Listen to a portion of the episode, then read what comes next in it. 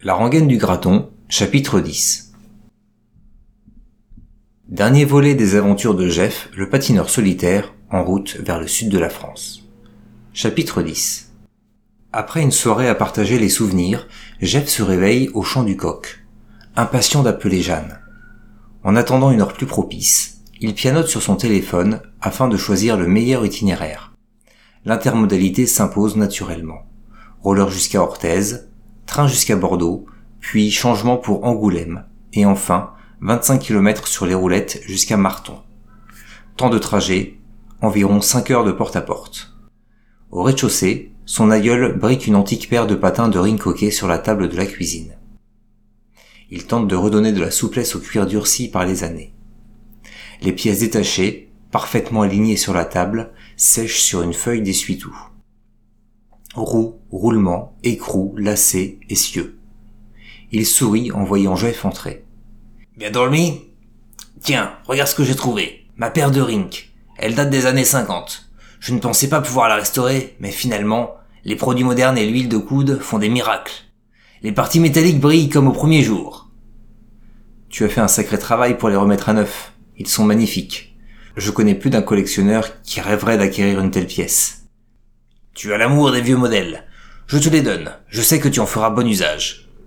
Merci, papy. Je ne voudrais pas te dépouiller de tes souvenirs. Qu'en ferai-je?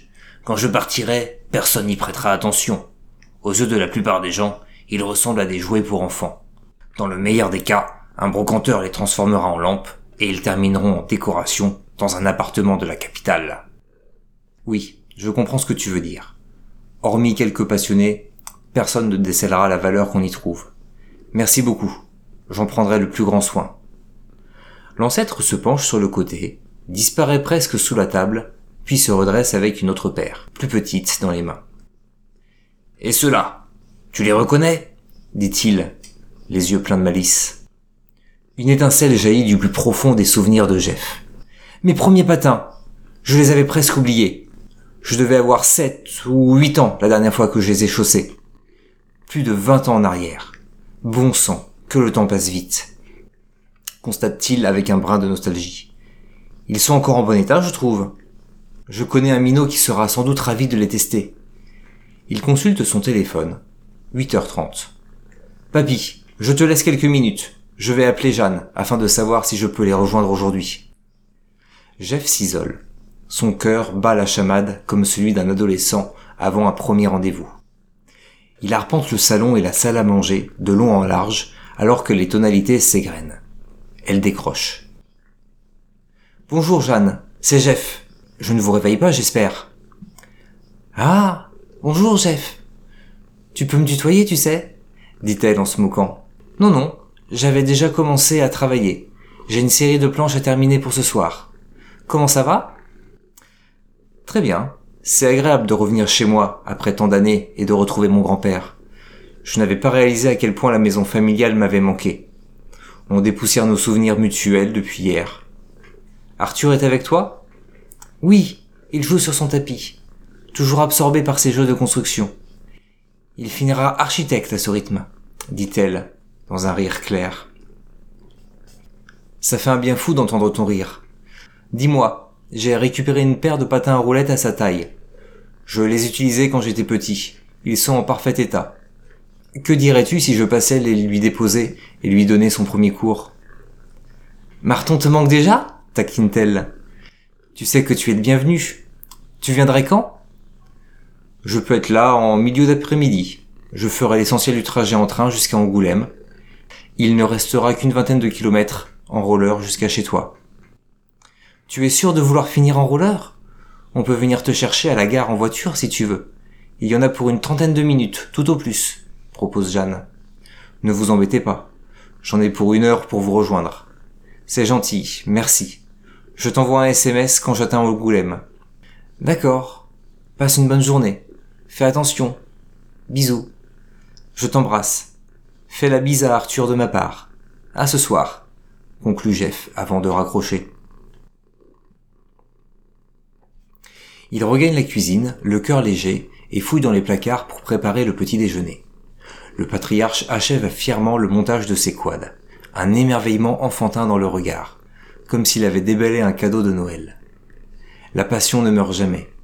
Les années en adoucissent les contours tout au plus. Il remballe ses compagnons de jeu dans leur sac en toile de jute, ajuste la courroie de cuir tanné et tend le tout à Jeff. Tiens, n'hésite pas à rouler un peu avec si tu en as l'occasion. Tu verras qu'ils ont encore de sérieux atouts. Ils sont si bien restaurés que j'aurais peur de les abîmer. Je préférerais les mettre sous verre. Merci beaucoup, papy. Ça me touche beaucoup. Je t'en prie. Je sais qu'ils sont entre de bonnes mains. Tu peux compter sur moi pour les chouchouter. Je vais monter préparer mes affaires. Je suis désolé de ne pas rester plus longtemps, mais il me tarde de retourner à Marton. Je repasserai te voir rapidement, c'est promis. Oui, ne t'inquiète pas. J'ai été jeune autrefois. Je sais de quoi il retourne. Je vais te préparer un casse-croûte, rassure l'ancien. Jeff file à l'étage, en avalant les marches 4 à 4 pour boucler son pactage. Quinze minutes plus tard, ses pas résonnent à nouveau dans les escaliers. Il s'installe dans l'entrée pour enfiler ses rollers il n'imaginait pas les remettre de sitôt, moins de 24 heures après son arrivée. Dans son esprit se mêle la joie de rejoindre Jeanne et la tristesse de repartir si vite. Et la tristesse de repartir si vite. Son grand-père devine ses pensées et pose la main sur son épaule. Profite au maximum pour ne jamais rien regretter. Ça m'a fait rudement plaisir de te revoir. Tu connais le chemin. Reviens quand tu veux. À déjà de pépin à s'y revire. Jeff l'étreint longuement, puis franchit le palier. Il fait quelques pas dans les graviers, déverrouille le portail de fer et s'engage sur la départementale en direction d'Orthez. Il longe l'auberge du village, passe le bar, laisse l'église derrière lui, aperçoit déjà le panneau de sortie de fin d'agglomération. Il traverse la zone d'activité, file devant l'entrée du lac avec sa base de loisirs avant de bifurquer au-dessus du gave de peau en direction de la gare SNCF. Un dernier regard depuis le pont de l'Europe lui offre une vue sur les méandres du fleuve qui louvoie entre les îlots de gravier en contrebas. Les rives se perdent sous les arbres aux ramures abondantes. Il accède à la gare totalement rénovée par une ruelle longeant les voies ferrées. Il s'assoit sur un muret de l'enceinte du bâtiment méconnaissable pour s'extraire de ses compagnons de voyage. Les fidèles sandales refont leur apparition le temps de ce retour à la civilisation. Les contrôleurs ne voient jamais les roulettes d'un bon œil. Mieux vaut ne pas encourir de sanctions.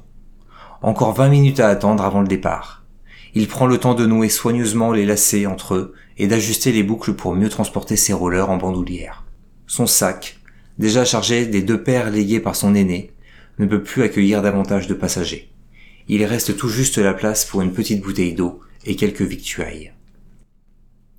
Le quai s'affiche. Jeff trouve sa voie et s'installe confortablement dans les sièges molletonnés de l'express régional. Le convoi s'ébranle et prend progressivement de la vitesse. Les tableaux d'Orthès défilent, le barrage sur la rivière, la piscine municipale, les arènes, le pont vieux, le cimetière.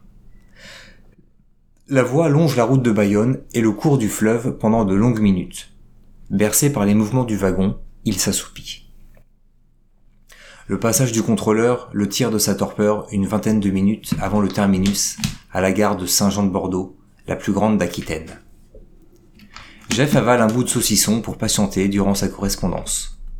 Il admire l'impressionnante verrière de métal surplombant les chemins de fer. Son train s'immobilise à quai. Encore une heure et il posera le pied à Angoulême. Il compte les minutes alors que les villes succèdent au village, pressé d'en découdre avec les derniers kilomètres de son voyage. Quand le train s'arrête, enfin en gare d'Angoulême, il regagne la terre ferme, roller au pied. Il slalome entre les passagers sur le quai, marche bruyamment en canard dans les escaliers de béton et file vers la sortie. Sur le parvis baigné de lumière, il règle le GPS de son téléphone pour trouver la bonne direction. Boulevard de la République, place Victor Hugo et une succession de ruelles à travers les quartiers résidentiels pour déboucher à l'est de la ville, dans une zone commerciale il ne prête que peu d'attention au paysage qui l'entoure. Obnubilé par son but, l'avenue du général de Gaulle lui ouvre l'accès à la campagne. La D939, étroite et fréquentée, déverse en continu son flot de voitures sur le patineur. Jeff pousse tant qu'il peut pour s'extirper de ce tronçon digne d'une nationale. Sa délivrance intervient au niveau de Gara, où il bifurque sur la D4. Un vrai billard et une descente. Que demander de mieux pour se griser de vitesse? L'air lui tape les tempes et s'engouffre dans les ouïes du casque. Il retrouve les paysages qui ont marqué son voyage. Champs, vallons, ballots de paille, bois. Bouex passe. Le temps d'un clignement de paupières. Plus que Saint-Germain de Montbron. Et il ralliera enfin Marton. Peut-être ce périple ne devrait-il pas me conduire là où je croyais aller, pensa-t-il. L'existence nous réserve bien des surprises. Elle donne, elle reprend.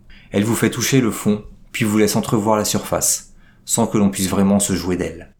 Plus que 5 kilomètres. Jeff intensifie son effort et accélère encore. Il patine à toute allure, porté par l'euphorie d'une histoire en devenir. Il savoure la douceur de l'air estival, le calme retrouvé alors qu'il négocie un virage serré au creux d'un bosquet. Un camion de chantier à la carrosserie rouge rutilante se déporte face à lui, embarqué par sa vitesse et sa masse. Dans un geste réflexe, Jeff tente de se jeter sur le bas-côté. Trop tard.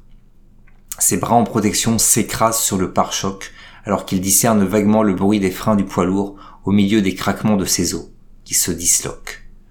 Projeté dans les airs, il perd ses repères les sons à la dérive s'étiolent autour de lui, alors que sa conscience glisse lentement dans l'obscurité.